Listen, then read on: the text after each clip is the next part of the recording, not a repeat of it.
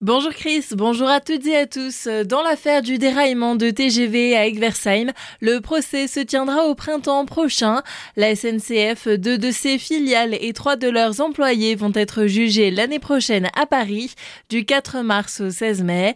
Ils vont devoir répondre pour des faits de blessures et homicides involontaires par maladresse, imprudence, négligence ou manquement à une obligation de sécurité. Le 14 novembre 2015, 53 personnes salariés du monde ferroviaire et membres de leur famille, avaient pris place à bord de la rame pour le dernier test d'un nouveau tronçon. Le train avait finalement déraillé au niveau d'Egversheim après avoir abordé une courbe à 265 km heure au lieu des 176 prévus.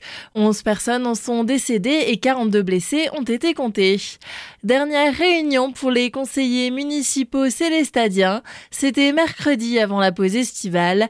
Au programme de l'ordre du du jour la modification du budget de la ville.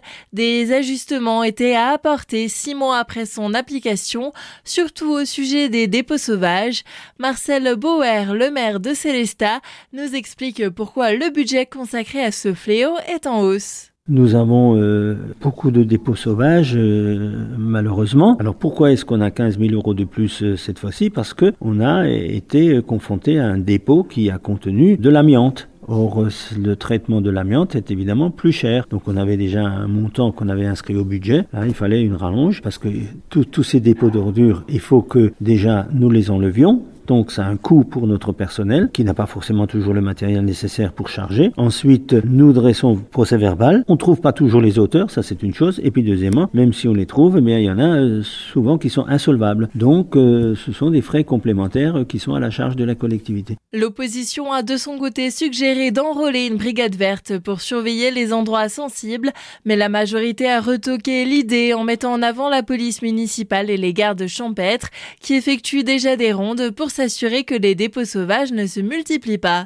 Stupeur à Grisbaroval où la fermeture d'une classe a été annoncée pour la rentrée de septembre. Selon l'académie, il manquerait 9 élèves au RPI qui regroupe la commune avec celle de Gunsbach et Eschbaroval.